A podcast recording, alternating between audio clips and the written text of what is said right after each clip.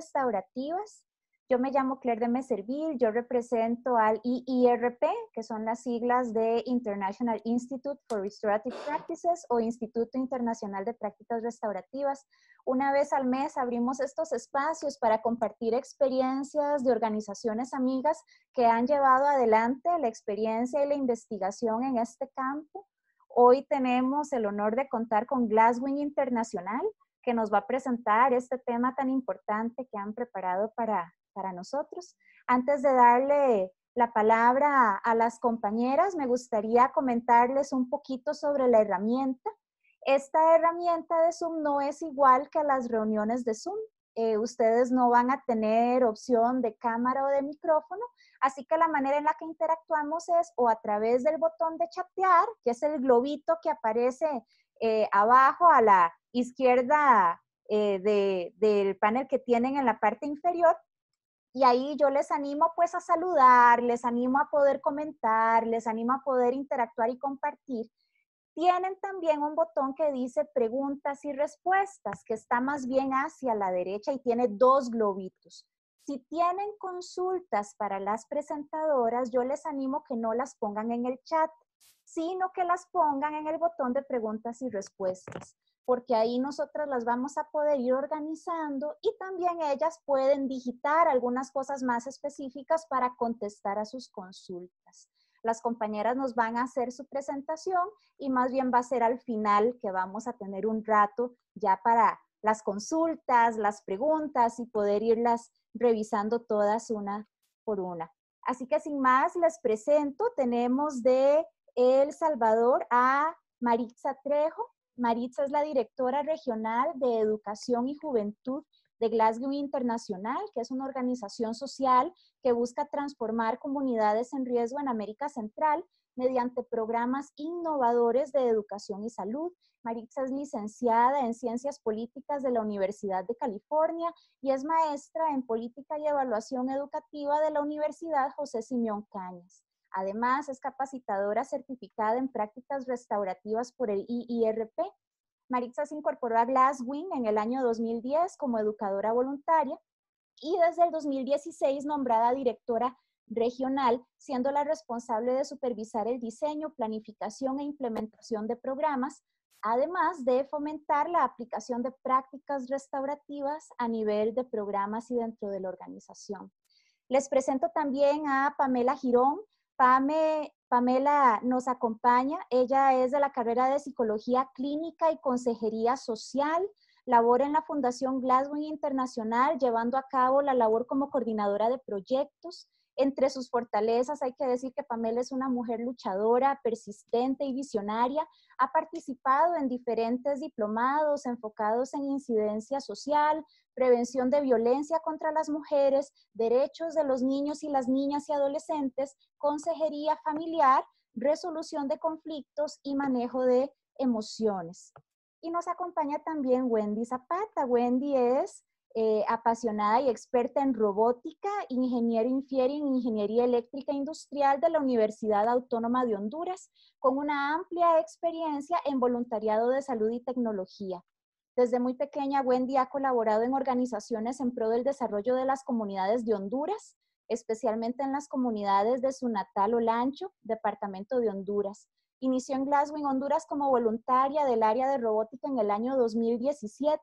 Para mediados del 2018 comenzó como coordinador escolar para el programa de escuelas comunitarias, desde donde impulsa la transformación social y el uso de las prácticas restaurativas. Wendy es una persona muy talentosa, con un carisma singular. También ha colaborado en el desarrollo de contenido interactivo para la plataforma En Casa con Glasswing a través de los círculos de confianza, donde se tratan temas de interés juvenil y para padres de familia.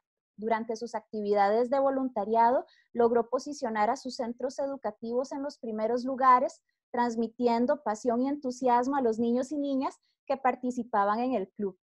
La frase favorita de Wendy es, la creatividad requiere coraje, de Henri Matisse, y, él, y es el motor para crear e idear actividades que contribuyan al conocimiento y empoderamiento de los beneficiarios del proyecto.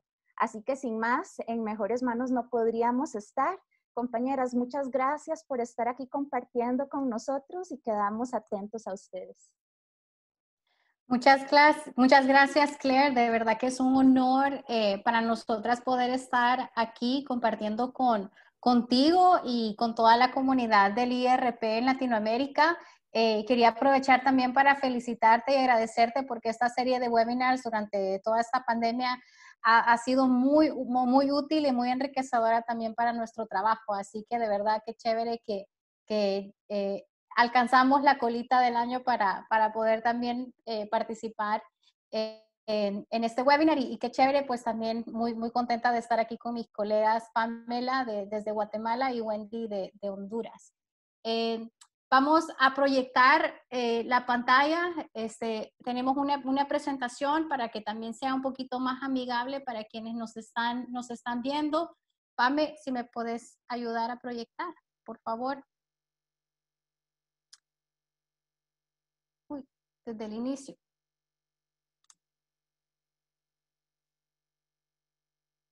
Listo. Eh, como ya mencionó Claire, el tema de hoy es preparándonos para un retorno seguro a la escuela con las prácticas restaurativas.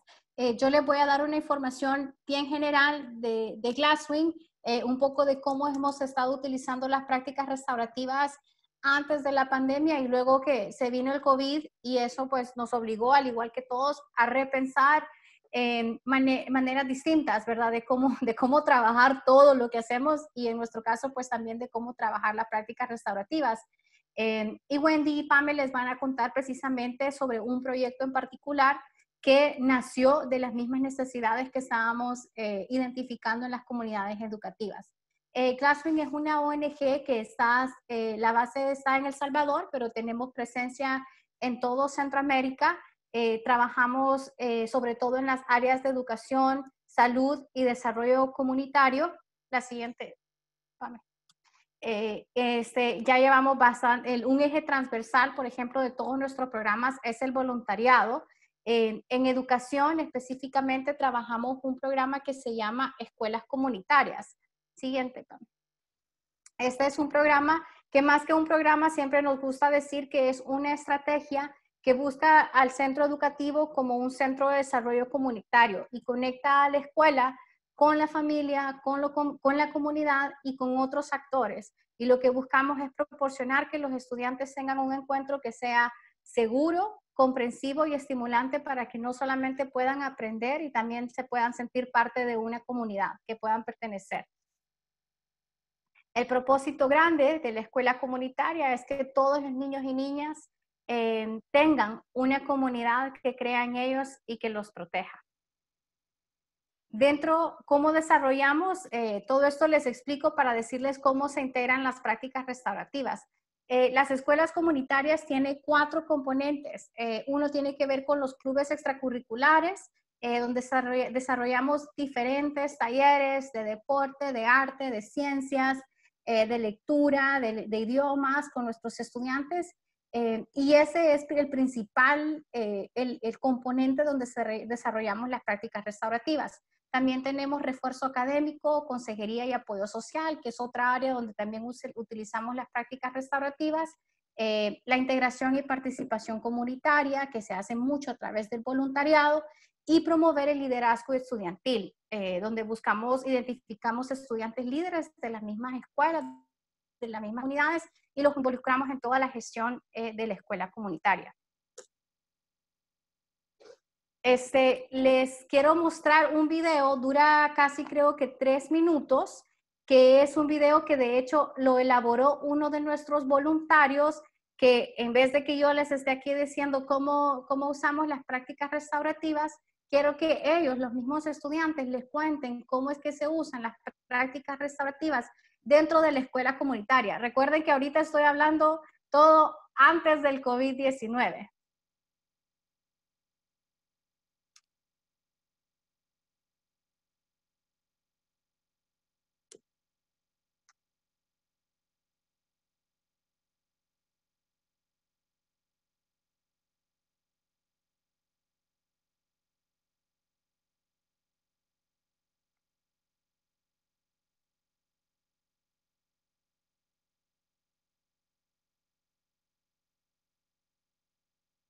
Ay, no se está reproduciendo.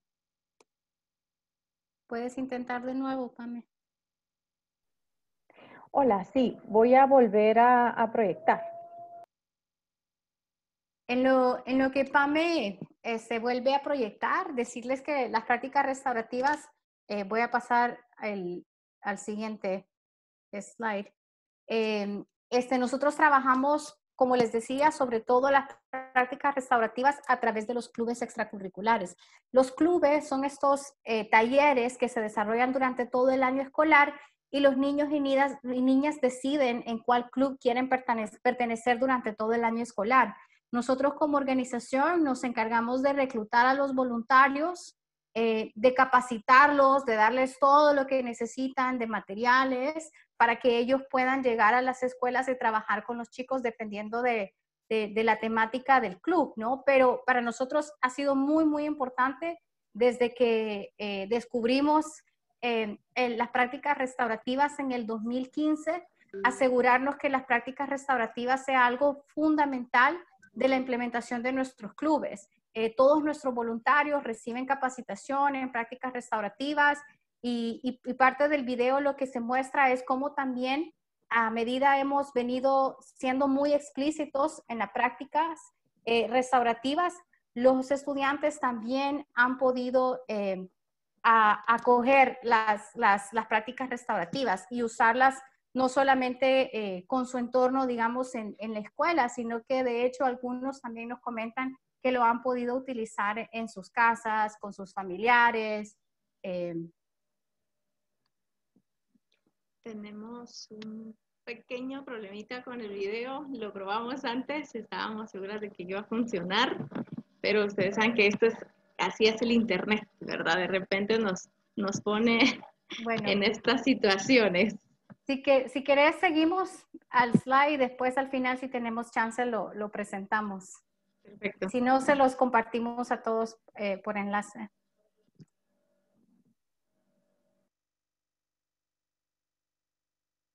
La siguiente, ok. Y aquí prácticamente eso ya les dije, cómo utilizamos las prácticas restaurativas. Antes del COVID lo utilizábamos en los clubes para hacer jornadas de consejería y apoyo social. Eh, sí, la parte de los clubes es más la parte preventiva de los clubes, de las prácticas restaurativas, perdón, pero también lo utilizamos eh, cuando surgen problemas específicos dentro de la comunidad educativa y es una herramienta para resolver conflictos. Eh, con talleres con docentes y también jornadas de reflexión que hacemos tanto con el staff, el equipo de, de y nuestros voluntarios. Y bueno, y después vino el COVID-19 y, y, a todos nos, nos dejó un poco paralizados, por lo menos por, por, un, por un par de días. Recuerdo que que todos pensábamos esto solamente va a durar una semana, dos semanas y después un mes máximo y realmente no, no imaginábamos que iba a, durar y que pues, todo el tiempo que, que, esto ha durado, pero es increíble también y reconocer la, la resiliencia eh, y la capacidad que tuvieron eh, todas las comunidades realmente y, nuestros equipos para poder adaptarse y, y encontrar nuevas maneras de, de cómo continuar nuestro trabajo. Siguiente. Em, como ustedes saben, este, ¿cuál fue el impacto de COVID principalmente en educación? Pues el cierre indefinido a las escuelas que mundialmente afectó casi, eh, creo que a dos millones eh, de, estudiantes que completamente se quedaron fuera de, de, poder estudiar. Em, y eso también pues genera pérdidas en desarrollo y el aprendizaje y algo que ha sido muy, muy eh, fuerte y cada vez es, es, es más evidente el deterioro en la salud mental, no solamente de nuestros estudiantes, porque ya no podían estar como en la escuela, que la escuela se convierte en este espacio socializador, pero también para nuestros docentes, porque la carga ya no solamente era la carga laboral que se multiplicó eh, eh, desde sus casas, pero también la demanda de, que los docentes tenían en, en su familia en sus casas atender a su familia, las preocupaciones quizás por personas mayores de su casa y todo, todo, todo lo, lo, las incertidumbres que nos afectó eh, la pandemia, que, que, eventualmente también ha tenido mucho impacto nuestra salud mental, el aumento de vulnerabilidad de los y las estudiantes y obviamente también a nivel de proyectos, eh, como todos, creo que también sufrimos algunos recortes de presupuestos, el equipo también. Por un lado, queríamos hacer más para acompañar a nuestras comunidades, pero por otro lado también nos sentíamos cansados y, frustrados y, preocupados por todo lo que estaba pasando y no sabíamos cuándo íbamos a poder salir de esto. Eh, y luego tocó como readaptarnos. Siguiente. Entonces, eh, ¿cómo nos encontró el COVID-19? Para, este, quisiéramos tomar dos, un, minuto, dos minutos máximo eh, para que en el chat ustedes observen esta imagen y ven todas estas figuritas. Eh, y en, su, en el chat escríbanos con qué figurita ustedes se identificaron al inicio de la pandemia.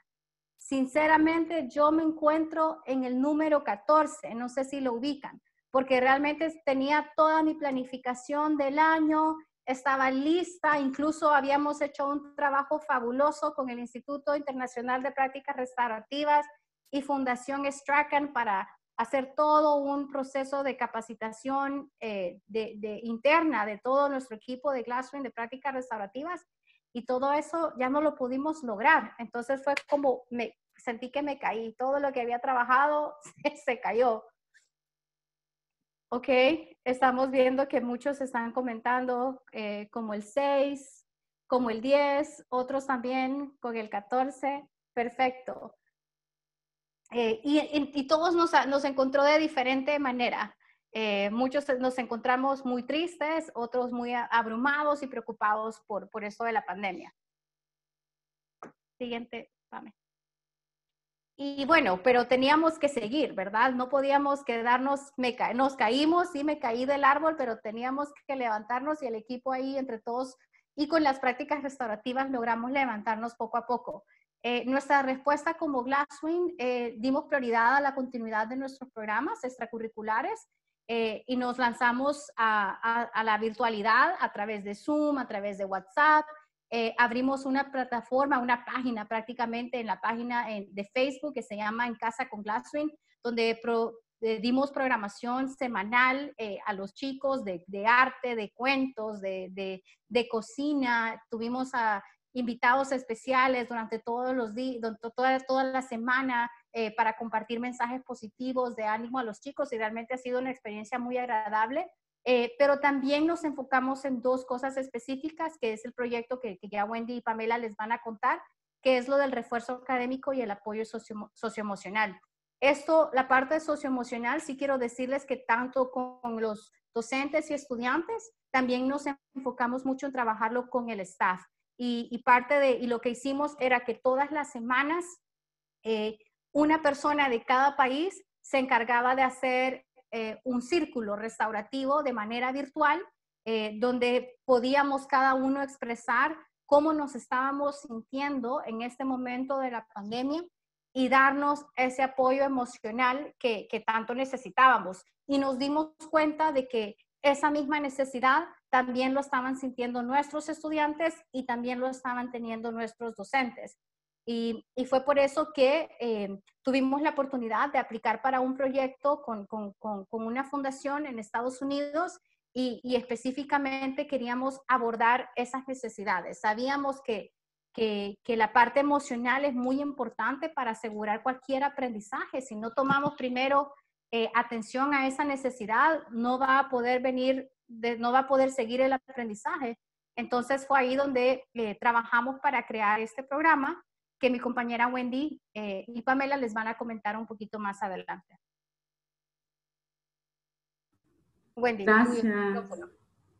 Gracias, Maritza. Em, espero no tener problemas con conexión y si no, ahí pues seguís. pues como dijo Maritza, yo le voy a hablar un poco sobre, sobre Building Back Better que tiene, es un proyecto que a mí me emociona mucho, yo creo que a Pamela también, y es tan bonito y tiene dos componentes grandes. Uno de ellos, ustedes lo pueden ver en su pantalla, es el apoyo remedial, eh, que incluye pues los clubes de reforzamiento escolar y queremos alcanzar pues como unos 720 estudiantes en esto, que es una meta, pero que no es una camisa de fuerza, porque eh, todos aquellos que lo necesiten, pues pueden eh, ser parte del proyecto, todos aquellos niños, niñas, jóvenes que, que estén en riesgo de reprobar o desertar del centro educativo. Eh, también tenemos lo que es tutorías personalizadas y colocamos ahí apoyo de voluntarios. ¿Por qué? Porque los voluntarios son los encargados de realizar estos círculos, perdón, estos reforzamientos escolares y estas tutorías personalizadas. Pues buscamos implementar estos clubes académicos para recuperar un poco eh, el aprendizaje y desarrollar estas tutorías para mitigar la pérdida de aprendizaje, con un enfoque en español, matemáticas, ciencias naturales hasta el momento. Eh, para tutorías, pues si no, tampoco no tenemos una meta así como que decimos este número, porque como les digo, es algo que si los chicos necesitan y, lo podemos hacer y los voluntarios están dispuestos a colaborarnos. Eh, tenemos una meta de contar con 150 voluntarios y, es algo que también ellos están súper emocionados. Entonces pasaremos a explicar el segundo componente, que es básicamente apoyo psicoemocional a docentes y estudiantes. Este es un componente que, que para eso estamos aquí, que va orientado como que a prácticas restaurativas y busca proporcionar a los docentes las herramientas y la capacitación socioemocional necesarias para abordar las necesidades psicosociales, primero de ellos y después de los estudiantes. Como ustedes pueden ver, teníamos una meta de 120 docentes capacitados en prácticas restaurativas, pero fue tanto el interés y tan bien acogido por nuestros docentes y las autoridades de los centros educativos que sobrepasamos esa meta y el día de hoy tenemos capacitados a 178 docentes eh, en Honduras y Guatemala, puesto que esto va dirigido a 12 centros educativos, 6 en Honduras y 6 en Guatemala. ¿Y eh, cómo fue el proceso de la capacitación? Pues primero socializamos el proyecto con las autoridades de los centros educativos, les contamos en qué consistía este proyecto, ellos encantados de la vida, eh, seleccionamos a través de ellos docentes. ¿Y por qué decimos nosotros seleccionar docentes? Porque si bien es cierto, en algunas escuelas que son pequeñas pudimos trabajar con todo el plantel de docentes, en otras escuelas que son un poquito más grandes, que tienen un plantel como de 80 docentes, por ejemplo, las autoridades del centro educativo, que son los directores y directoras, pues seleccionaron aquellos docentes que no tuvieran tanta carga porque en este año nos tuvimos que adaptar a la modalidad virtual. Entonces, no solo nosotros, ellos también, y estaban con esto también una carga extra. Eh, identificamos también las necesidades tecnológicas, que es algo que Pamela va a hablar más adelante, pero sí habían docentes que decían, yo quiero estar, yo quiero ser parte del proyecto, yo quiero que me capaciten, pero yo no tengo saldo, yo no tengo internet, no tengo en este momento un dispositivo, entonces ahí llegamos, eh, Glasgow les dio super recargas, por ejemplo, que es el acceso a Internet. En algunas otras ocasiones se prestaron tablets y, eh, para que pudieran tener el acceso y estar siempre presentes. Se hacía una invitación semanal por medio de WhatsApp o correo electrónico, como la que están viendo ahí, donde se les decía qué tema se iba a tratar esa semana, eh, qué día era, a qué hora, el link del, del, Zoom, porque sí lo hicimos a través de Zoom, así como estamos ahorita, pues, y para estarles recordando constantemente. Pero ellos a veces decían, bueno, ¿y la invitación de esta semana? Porque sí teníamos a veces, y hay invitación esta semana, sí, ya se la mando porque ellos estaban como que bien emocionados. El, ustedes ven ahí que dice, eh, por ejemplo, de 4 a 6 porque eran dos horas eh, en esa ocasión, pero el total, si bien es cierto, fue diferido y fueron varias semanas, el total de horas de capacitación fueron 10. Los docentes cuentan con esas 10 horas de formación en lo que es prácticas restaurativas. Y nos llevó a socializar una guía de círculos restaurativos que se realizó en Glasgow y después de socializar esa guía, pues se llevó a lo que era... Em, la realización de los círculos restaurativos. Esa guía pues es una adaptación a, que los docentes estén preparados para hacer esa transición de, a volver a los centros eh, educativos.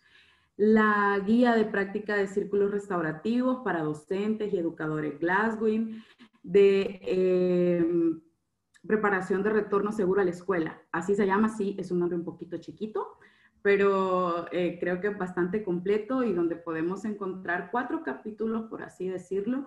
En la primera parte vamos a, a encontrar lo que es conocimiento de las prácticas restaurativas. Por ejemplo, ¿qué son las prácticas restaurativas? ¿Qué es em, proceso justo? ¿Qué es lo restaurativo? Y temas así.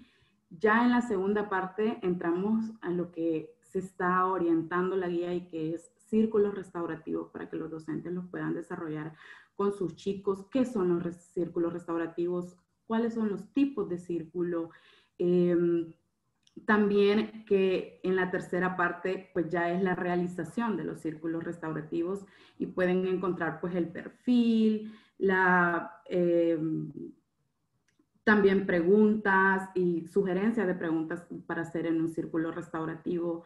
Y ya en la cuarta parte es donde tenemos unos anexos y que los docentes pueden encontrar, por ejemplo, cómo se, como un guion de cómo se hace cada cosa. Es como un guion de, mira, un ejemplo de preguntas restaurativas, un ejemplo de, de frases afectivas y un ejemplo de cómo hacer un, un, círculo restaurativo. Y todo esto lo tuvimos que adaptar pues a lo que es la virtualidad. Y ahí les está presentando pues cómo em, lo hacemos. Y es una adaptación de un guion del, del, Instituto Internacional de Prácticas Restaurativas, nada más que ya al modo virtual.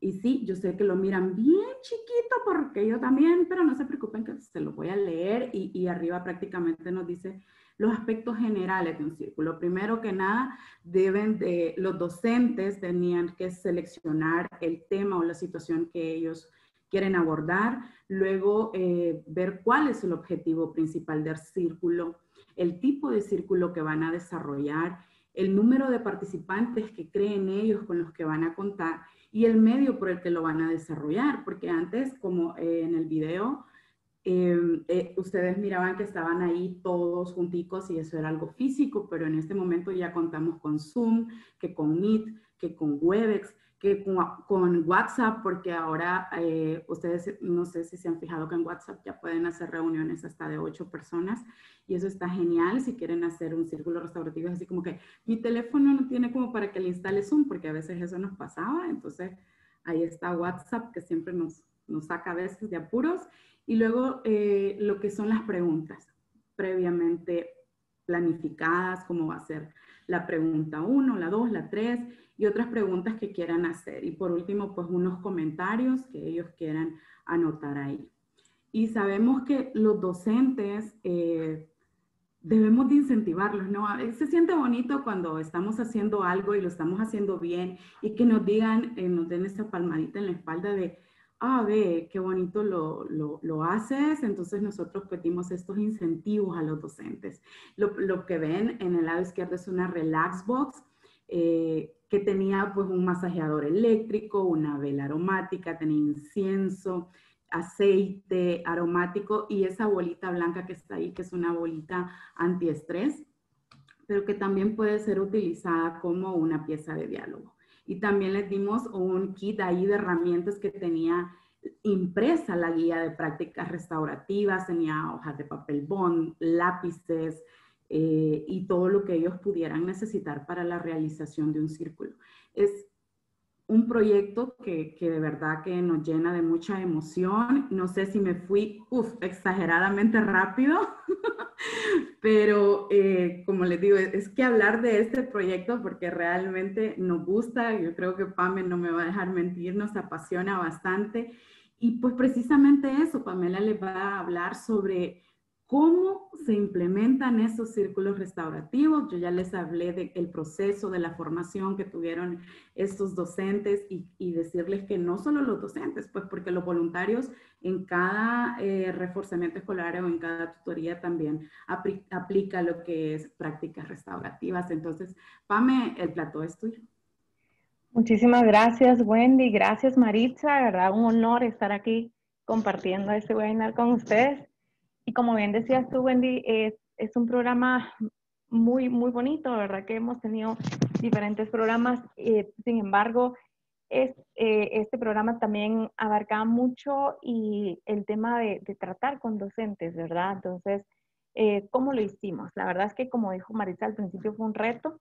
Sin embargo, nos subimos súper rápido al, al, barco de la tecnología. Y lo primero, lo primero que nosotros hicimos fue, después de haber capacitado a nuestros docentes, ustedes, como, como me lo dijo Wendy, se mandaban Google Forms. La verdad es que esa herramienta también nos funcionó súper bien. Después de que ellos ya estuvieran capacitados, se les invitaba y se les hacía la invitación a que se sumaran, que fueran parte del cambio, que fueran parte de este reto. El reto COVID le pusimos aquí en Guatemala. Emocionábamos a los docentes a modo de que ellos pudieran poner en práctica lo aprendido y ellos se inscribían a través de, un formulario, agendaban sus, horas, sus fechas, porque pues en ese tiempo todavía estaban dando ellos sus, sus clases entonces nos adaptamos al, horario que ellos, que ellos tuvieran para aplicar y para poder dar ellos sus círculos. Después de eso, el coordinador escolar pues se ponía en contacto con su docente y le comentaba, mire, estoy, estoy viendo que usted puede el sábado 15 y queremos ver, preparemos el tema. En base pues ya al tema, ya con la hojita que Wendy les comentaba, preparaban el tema, las preguntas, siempre enfocadas, en la pregunta rompehielo, la pregunta del presente, pasado, futuro, preparando, ¿verdad?, al docente para cuando ya fuera a dar su círculo. La convocatoria se hacía ambas vías. El docente hacía su convocatoria y nosotros también como Glasswing invitábamos a nuestros chicos a, poder unirse a este, a este círculo.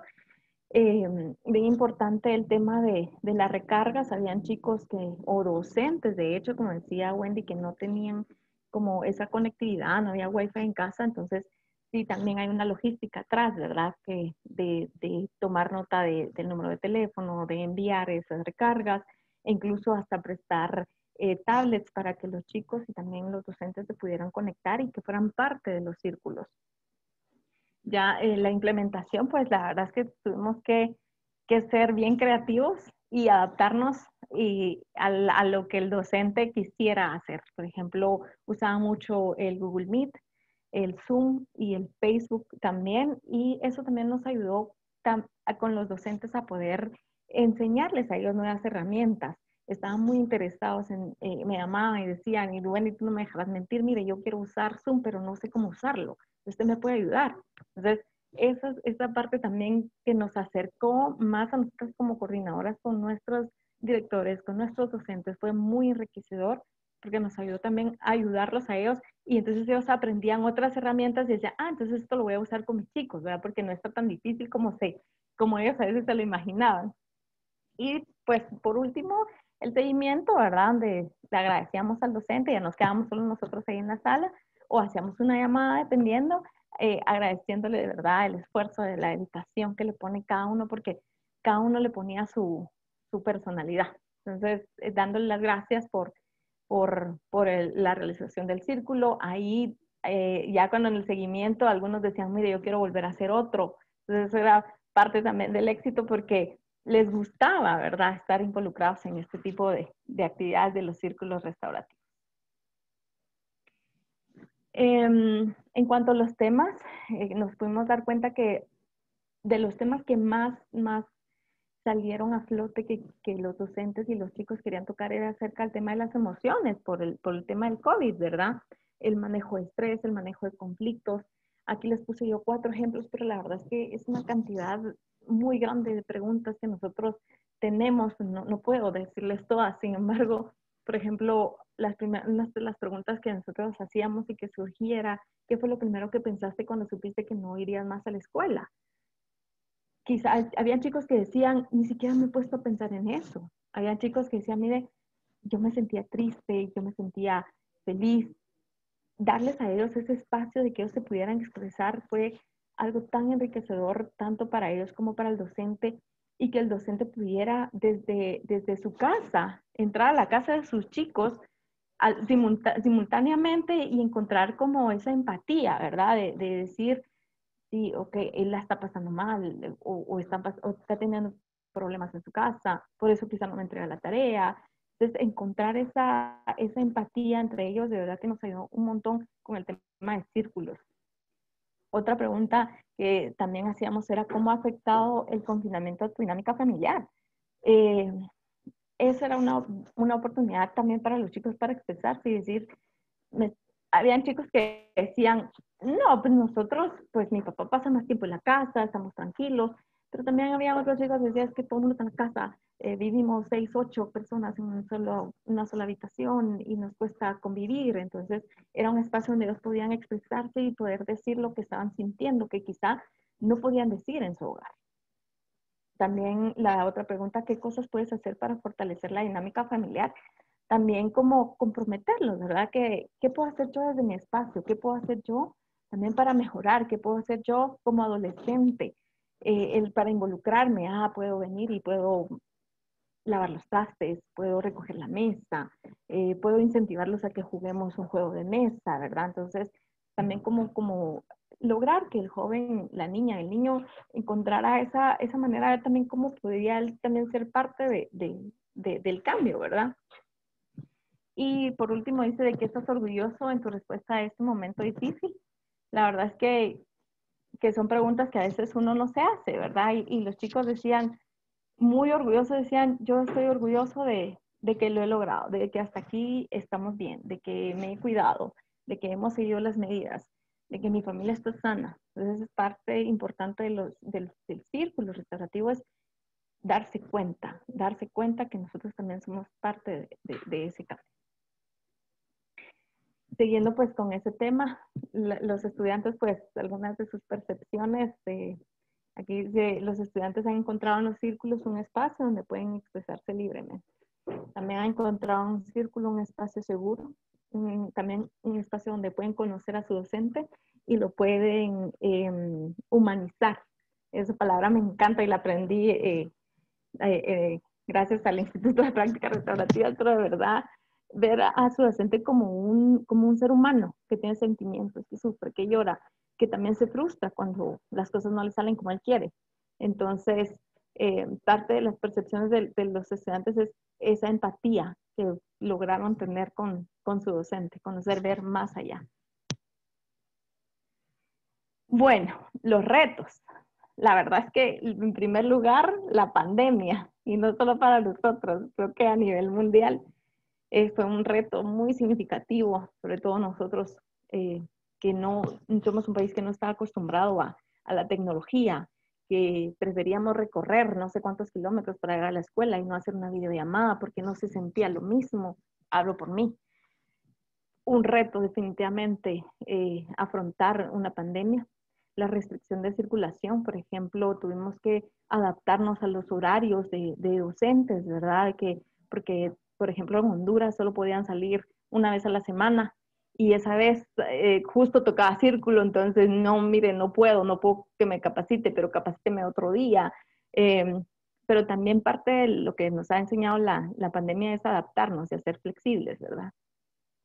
Otro de los retos, la falta de equipo, algunos docentes también fue, fue un reto, sin embargo, tratamos y logramos en la medida posible apoyar al docente con, con una tablet para que tuviera y que pudiera conectarse y que eso no fuera eh, problema, que eso no fuera, que lo detuviera para ser capacitado.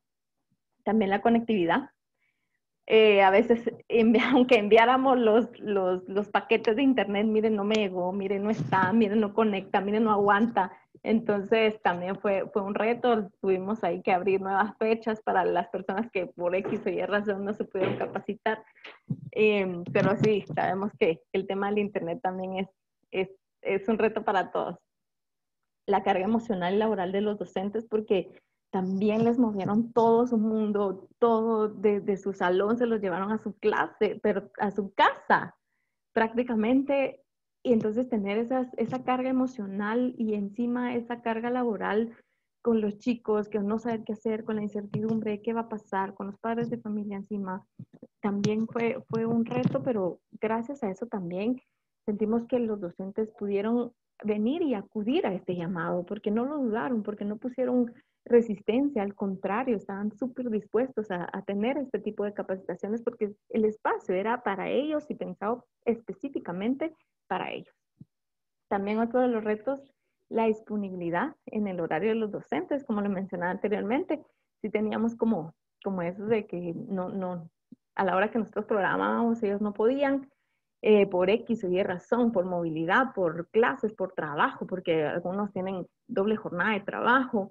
Sin embargo, pues parte del éxito del programa es que nos supimos adaptar y, y, nunca dijimos no, siempre no se preocupe, vamos a abrir otra fecha, usted quiere en domingo, lo capacitamos en domingo, pero estar ahí siempre dispuestas y siempre con esta, esta actitud de, de querer impactar y llegar a, a, más, a más personas, porque sabemos que este docente va a impactar a, más chicos. Entonces, eso es lo que nos hace movernos y querer y querer más, ¿verdad? Estar capacitando más y más a más docentes en las prácticas restaurativas.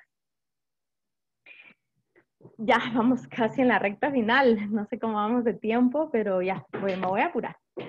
Las buenas prácticas, la adaptabilidad del programa a modalidad virtual, definitivamente, una, em, fue un reto, pero, pero lo logramos logramos, nos supimos meter súper bien a la modalidad virtual. Eh, la capacitación a docentes en, herramientas tecnológicas también fue una de las buenas prácticas, poder enseñarles a ellos cómo utilizar Zoom, cómo utilizar Meet, cómo hacer sesiones eh, cerradas en Facebook, eh, fue una de las buenas prácticas que tuvimos. La socialización del, socialización del proyecto con autoridades de centros educativos, o sea, con los directores, ¿verdad? Para o apoyar el apoyo, para tener el apoyo institucional, porque si los directores no nos hubieran apoyado, posiblemente no, no tuviéramos la cantidad de docentes capacitados, ¿verdad? Entonces, socializar de una manera asertiva, eh, de una manera eh, formal, ¿verdad? ¿De qué trata? ¿De qué trataba? Esta capacitación nos ayudó mucho al éxito también del programa. Eh, otra de las buenas prácticas fue que también se invitaba a los miembros de la familia de los participantes, de los estudiantes, a participar dentro del círculo. Eso fue muy enriquecedor, eh, saber que ahora dentro del círculo también está la tía, la mamá, la prima participando. Eso fue algo de, las, de, verdad de, las buenas prácticas que tuvimos. Y por último, pues fomentar y mantener una buena comunicación con directores y docentes del centro educativo vía WhatsApp, pusimos aquí WhatsApp como por ejemplo porque hicimos grupos de WhatsApp.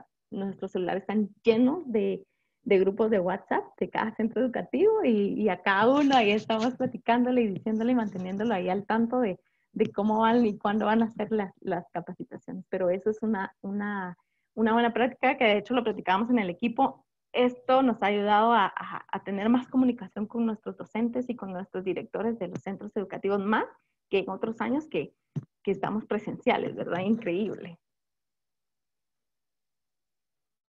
Aquí tenemos algunas, algunas frases de los docentes. Dice Flor Alvarado, es una directora muy querida aquí de Guatemala. Todas nuestras directoras son queridas, la verdad. Pero Florecita dice, las prácticas restaurativas son una puerta que nos ayudan a acercarnos a nuestros niños y a nuestras niñas de las escuelas. Eh, ella es de Guatemala, la escuelita queda aquí en Tierra Blanca, Misco.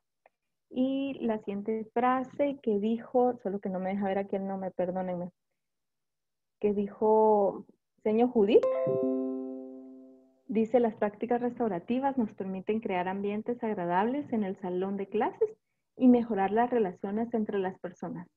Las aplico con mis estudiantes enseñando con amor y practicando valores. Señor Judith Zelaya de Honduras. Y pues unas consideraciones finales, ya para ir, ir terminando, eh, empezar con pasos pequeños. Este es un trabajo de hormiga. Mm, algo que les decíamos a los docentes es no espere los cambios de la noche a la mañana, ni siquiera de usted, ni tampoco espere que los demás vayan a cambiar de la noche a la mañana y que pongan en, en práctica el tema de prácticas restaurativas porque son pasos pequeños, es paso a paso identificar aliados, en nuestro caso, pues las escuelas, nuestras comunidades son nuestras aliadas, sin ellas nosotros no pudiéramos hacer los programas. Eh, una práctica explícita, ¿verdad? Eh, explicar las, las, las, las, los temas lo mejor posible, una consistencia también con lo que se dice y con lo que se hace, porque es fácil decirlo, pero es mejor también enseñarlo, ¿verdad? Enseñar con el ejemplo, que es prácticamente lo mismo. Una confianza en el proceso, crean, crean, creamos en el proceso, porque si yo no creo en el proceso, lo que digo va a ser en vano. Entonces, la confianza en que el proceso y que el cambio va a llegar y que va a ser poco a poco. Y no existe receta mágica, ni para los cambios en, prácticas restaurativas, ni para nada en la vida. Todo requiere mucho trabajo, requiere mucho esfuerzo y sobre todo requiere mucha dedicación. Así que esas son nuestras, nuestra presentación. Ya casi estamos llegando al final y vamos a, dejar un espacio ahí de, de, preguntas y respuestas. Muchas gracias a todos ahí por, por su atención. Gracias Marita, Wendy, por acompañarme ahí no me sentía tan solita.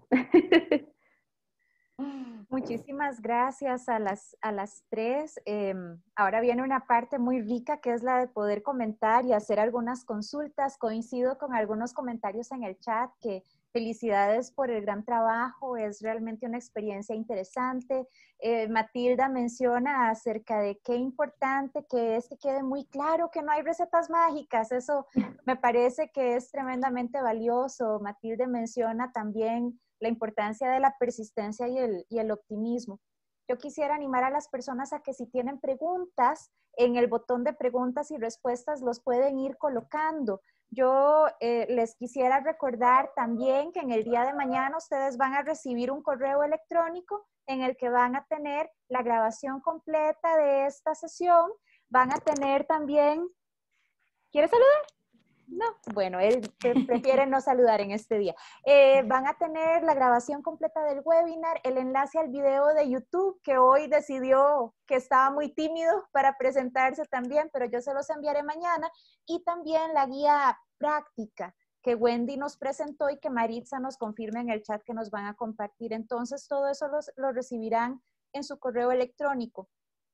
Yo quisiera pedirles que si nos comparten y si nos comentan un poco más sobre dos temas. El primero es, eh, bueno, tenemos mucha inquietud de cómo involucrar a papás y a mamás en el círculo, ¿verdad? Y sabemos de, de la tremenda importancia que tiene el trabajar con prácticas restaurativas, no solo con estudiantes y docentes, sino con la familia. Entonces, me gustaría escucharlas un poco más sobre esa parte y tengo la consulta también de qué piensan ustedes o, qué consideraciones pensando, bueno, cuando regresemos y volvamos a hacer círculos en persona, que yo creo que es algo que muchos de nosotros anhelamos, pero ahora los círculos en persona, ya ahora usar una pieza de diálogo no va a ser igual.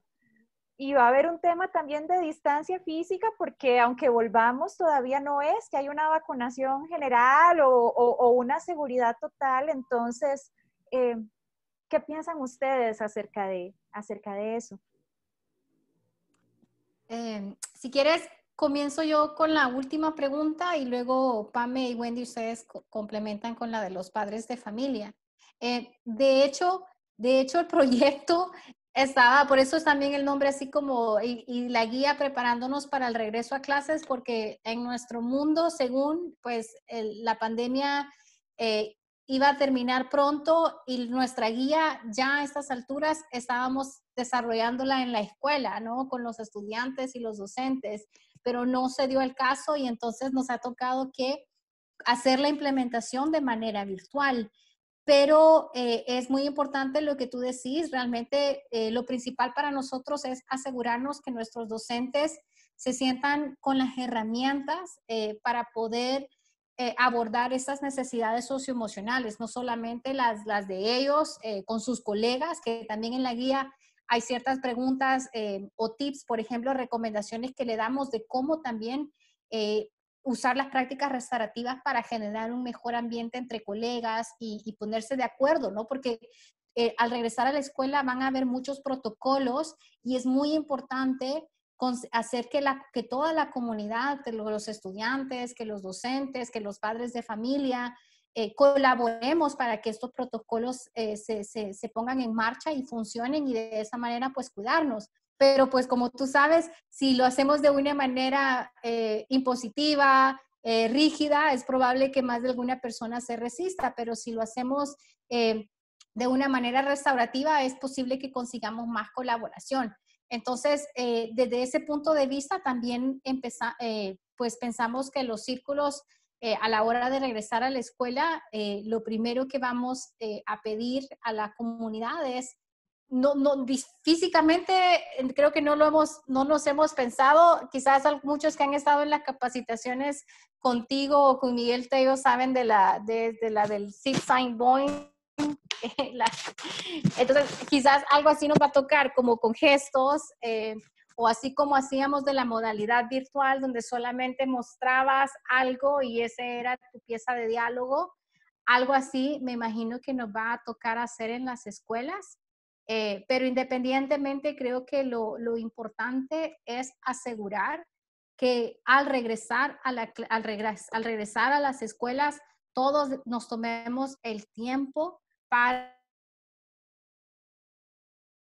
eh, realmente eh, procesar cómo este COVID nos ha impactado y cuáles son las necesidades que tenemos a nivel socioemocional, eh, tanto estudiantes como docentes y las mismas familias, para que eso nos permita tener un mayor aprendizaje. Como decía Pame, yo creo que una de las de, la, de, los frutos más grandes que hemos tenido con esto de la pandemia y de, de los círculos restaurativos es que los maestros o sea, todos logramos percibir, ¿no? La realidad de la que viven muchos de nuestros estudiantes. Y, a veces, a veces sí, sí nosotros invitábamos a los papás, pero a veces, aunque no, aunque no querían participar, les tocaba porque no había más espacio y, estaba el estudiante usando el teléfono y a la par su hermanita y su, y su mamá y su papá y era el único teléfono que tenían. Entonces era como, bueno, pues ya estoy aquí, eh, uso, uso el, participo del círculo que está liderando Glasswing. Em, y, eso, pero, pero eso es como lo, lo, principal, es como asegurarnos de darles el espacio eh, para dentro de todos los planes de regreso a la escuela para abordar estas necesidades socioemocionales y nosotros creemos firmemente que las prácticas restaurativas eh, son una estrategia, una herramienta eh, que va a facilitar muy bien este proceso. Pame y Wendy, si ustedes nos comentan cómo, cómo han visto el involucramiento de las familias. Sí, sí, la verdad es que igual lo que tú decías, ¿verdad, Maritza? Este, pues pensando en, un regreso eh, físicamente va a ser un poquito complicado. Aquí en Guatemala, de hecho, se está, va a llevar una modalidad híbrida. Unos días van a ir un grupo, otros días va a ir otro grupo. Sin embargo, pues nosotros estamos pensando seguir virtuales, pero por ahí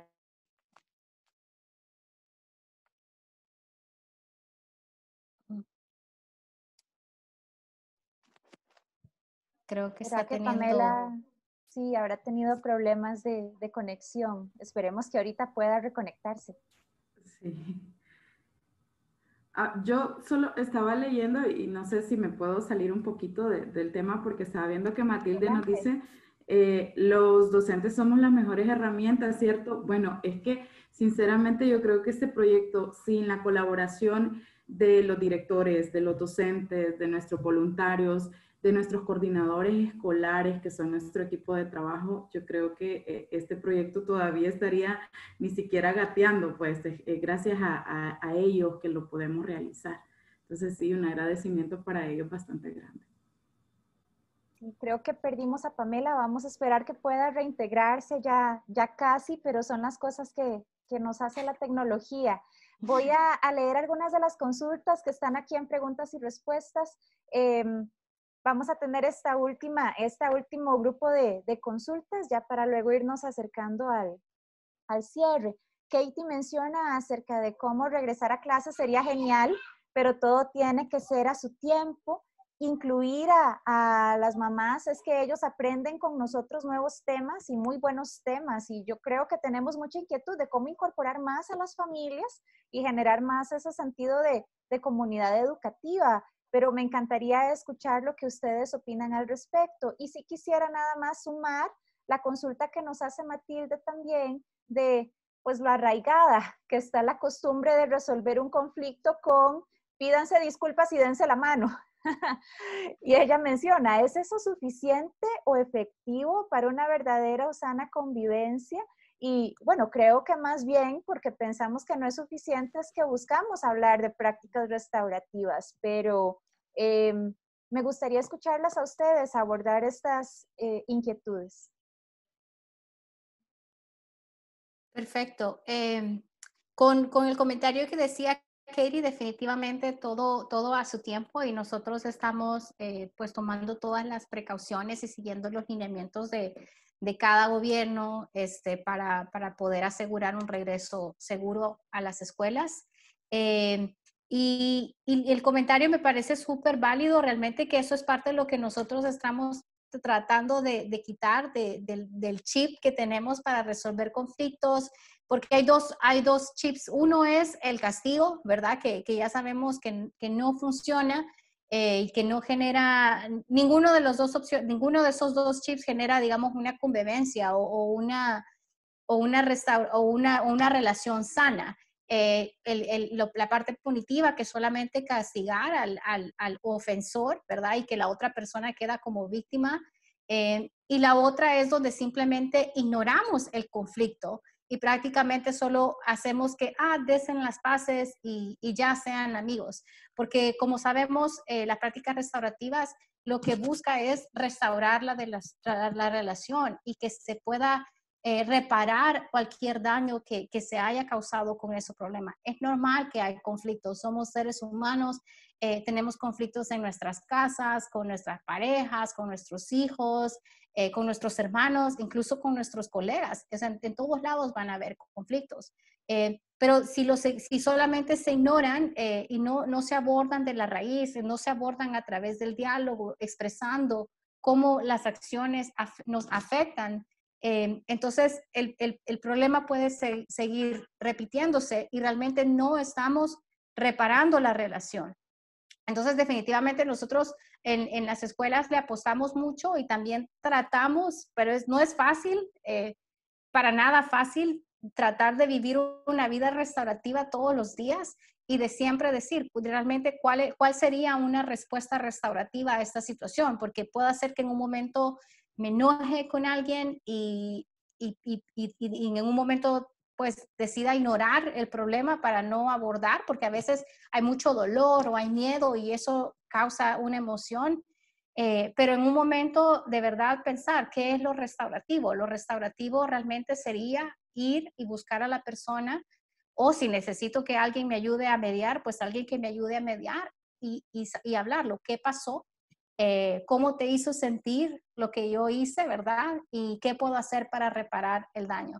Porque mientras no haya un acuerdo mutuo de esa reparación del daño, entonces no va a haber una restauración de la relación. Tenemos una consulta de Mónica Whitman que nos menciona acerca de, como yo les mencionaba, lo de los círculos cuando volvamos a la presencialidad, pero ella plantea qué, qué, recomiendan, cuál ha sido la práctica de ustedes sobre la pieza de diálogo más bien en la virtualidad, ¿verdad? Que creo que ha sido todo lo que hemos venido descubriendo cómo, cómo hacer eh, este año. Y después de esa contestación quisiera animarles a que fuéramos haciendo una rodada de, de cierre y de gratitud para cerrar el espacio. Lo siento, tuve problemas y me, desconecté, pero eh, algo que nosotros hacíamos, no lo, no lo hicimos en todo, pero usábamos una ruleta. Usábamos una ruleta, eh, una herramienta en internet, entonces poníamos los nombres de todos, girábamos la ruleta y a quien le tocaba, pues le era su turno para hablar. Entonces era algo que nosotros pusimos en práctica en algunas ocasiones como para, para, para fomentar el uso de la pieza de diálogo porque no, no teníamos otra forma. La otra era, corran, busca, busquen en su casa algo, algo que ustedes tengan que represente una pieza de diálogo y podría ser desde un objeto como un espejito hasta un minium que tiene a Wendy o hasta lo que tú tenías ahí, Clarice. Entonces, era parte de también de, de improvisar y de pedirles a los chicos, a los docentes en el kit se les envió una pieza de diálogo, entonces ellos sí tenían su, su pieza de diálogo y, y, pues, pues la mostraban y, parte también que mm, incentivábamos era muestre su pieza de diálogo, ¿verdad? Porque ahorita está su turno para hablar.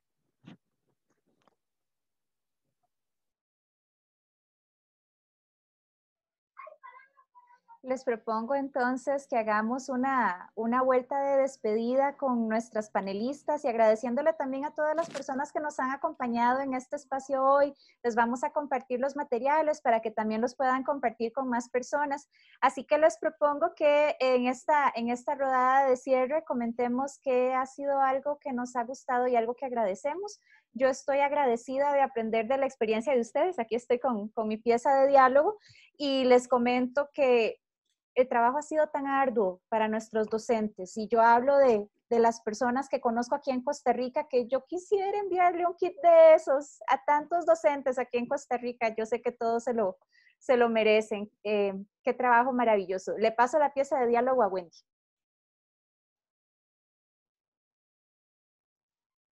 Estás en silencio, Wendy. Sí, es que me llegó sin audio, no traía los auriculares el Minion. Pero eh, algo por lo que estoy agradecida creo que es este espacio. Yo agradezco mucho el que se nos, se nos haya invitado acá y agradezco pues también haber conocido personas como Maritza, como Pamela, como Claire, o sea, personas que en nuestras oficinas de, de cada país no tenemos la oportunidad de, de llevar esta relación así y, y quieras o no, esta modalidad virtual y estos círculos y que estas prácticas restaurativas nos permitan unirnos como equipo, como una familia Glasgow, como a mí me gusta llamarlo, en toda la región es algo que agradezco infinitamente y también el equipo de trabajo con el que contamos para el proyecto, como les digo, eh, voluntarios y coordinadores escolares que, con los cuales yo estoy sumamente agradecida. Así que le paso la pieza a Maritza, que tiene el micrófono abierto. Gracias. Aquí está mi pieza de diálogo. Eh, yo, estoy, yo me encuentro agradecida por esta oportunidad de compartir con Wendy y Pamela. Realmente que me, me, siento muy, muy orgullosa porque el, el, el proyecto, ellas han sido como las, líderes, las grandes lideresas de, de ese proyecto y, y, lo han hecho súper, súper bien este, y muy agradecida también, aunque no sé, me imagino que algunos docentes sí nos están viendo por el tremendo trabajo que, que hacen. Y como ya dijo Wendy, pues si no fuera por ellos, eh, tampoco lográramos alcanzar eh, las prácticas restaurativas a tantos jóvenes. Que, que como un pequeño paréntesis, creo que, que el, el COVID, si bien ha sido devastador en, en muchos aspectos, creo que tenemos que aprovechar los que estamos trabajando en este tema de las prácticas restaurativas porque creo que se, se evidenció mucho, ¿no? La necesidad de, conectarnos y de buscar maneras de siempre estar construyendo comunidad. Y qué chévere, de verdad, eh, gracias a ti, a Claire y todo el Instituto Internacional de Prácticas Restaurativas por facilitar estas herramientas y estas estrategias de prácticas restaurativas que nos ha permitido eh, seguir y mantener y continuar construyendo comunidad con nuestras comunidades, a pesar de que no podemos estar con ellos en las, en las escuelas. Así que muchas gracias. Y paso la, la, la pieza de diálogo a Pamela. Gracias, Maritza. Bueno, eh, yo estoy agradecida primero por este espacio que ustedes nos han dado para poder explicar un poco acerca de, de lo que hemos hecho. Estoy agradecida con el equipo de Glasgow en general, desde Maritza hasta nuestros coordinadores y también a nuestros directores, que sin ellos pues nada de esto fuera posible. Eh, agradezco también a los chicos que se unen y que están ahí y, y, que, y que en cada actividad que ellos ven que es de Glasgow están presentes. Estoy agradecida con la vida por ponerme en, en un lugar haciendo algo que me gusta y que encima de eso me, me remuneren, de verdad, eso no, no, tiene precio. Estoy agradecida, de verdad, por, por, la salud, por la vida, por todo lo que hemos em, aprendido y pues por la que viene también. Y de verdad que muchas gracias a ustedes, a ustedes dos también, Maritza, Wendy, por el apoyo y a ti también, Claire, por, por también estarnos ahí apoyando y por la invitación. Y aprovechando el fondo navideño que nos comparte Pamela, también decirles a las personas que nos acompañan y a las compañeras que en este cierre de año lo que les he compartido por correo y por otros medios, abramos círculos para hacer estos cierres de procesos, de experiencias, cobrar fuerzas para, el año que viene. Este es el último webinar que tenemos para el año 2020. Para enero tendremos webinar con el Instituto Internacional Crecer con Justicia. En febrero nos va a acompañar Fundación Surgir y sigamos, sigamos encontrándonos en estos espacios, construyendo comunidad, compartiendo experiencias, enriqueciéndonos con materiales. Yo les estoy eh, admirada y agradecida. Les deseo que tengan una linda noche, un excelente fin de semana y muchas gracias a las personas que nos acompañaron. Hasta luego. Hasta luego. Gracias.